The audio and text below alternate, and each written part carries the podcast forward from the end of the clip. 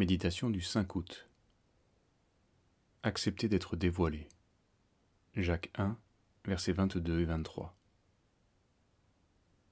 Pratiquez la parole et ne l'écoutez pas seulement en vous abusant par de faux raisonnements. Car si quelqu'un écoute la parole et ne la pratique pas, il est semblable à un homme qui regarde dans un miroir son visage naturel, et qui, après s'être regardé, s'en va, et oublie aussitôt comment il est la parole comme miroir. Certes, l'Écriture sert à nous exposer ce que nous devons croire en posant la base de la saine doctrine. Mais ce passage de Jacques la présente aussi comme un miroir, c'est-à-dire comme une chose qui nous dévoile et nous amène à considérer ce qui ne va pas dans notre vie. Certaines personnes très imprégnées de l'enseignement biblique, très zélées, pinaillent pour des broutilles quand la prédication n'est pas parfaite. Mais elles refusent toute confrontation au niveau personnel et font terriblement souffrir leur entourage. En réalité, ces personnes n'acceptent pas cette œuvre de la parole qui montre le visage naturel, met en lumière l'état du cœur. Par crainte d'être scandalisées sur elles-mêmes, par refus de se repentir, elles préfèrent fermer les yeux ou regarder à ce qui est annexe.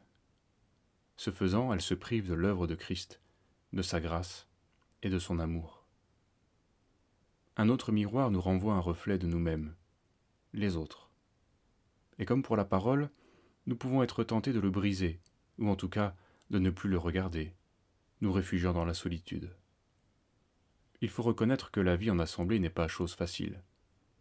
Au milieu de nos frères et sœurs, par le jeu pervers de la comparaison, les pensées de méchanceté, d'aigreur ou d'amertume se lèvent très vite, et comme nulle part ailleurs.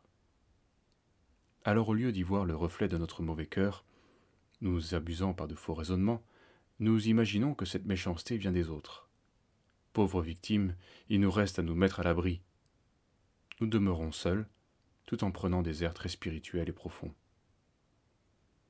Voici qu'il est bon, qu'il est agréable pour des frères d'habiter unis ensemble. Psaume 133, verset 1. La solitude permet de croire au génie, mais Dieu nous exhorte à vivre ensemble. Là, dans la communauté se révèle la méchanceté. Proverbe 26, verset 26. Mais c'est pour que nous puissions nous en repentir et en être délivrés, pour que nous apprenions à nous pardonner.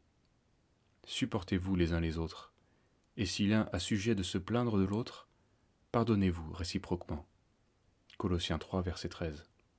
Ainsi que ce soit par le biais de la parole ou de la vie en assemblée, acceptons de paraître au grand jour. La vérité nous affranchira. Nous pourrons enfin goûter à la joie des rachetés.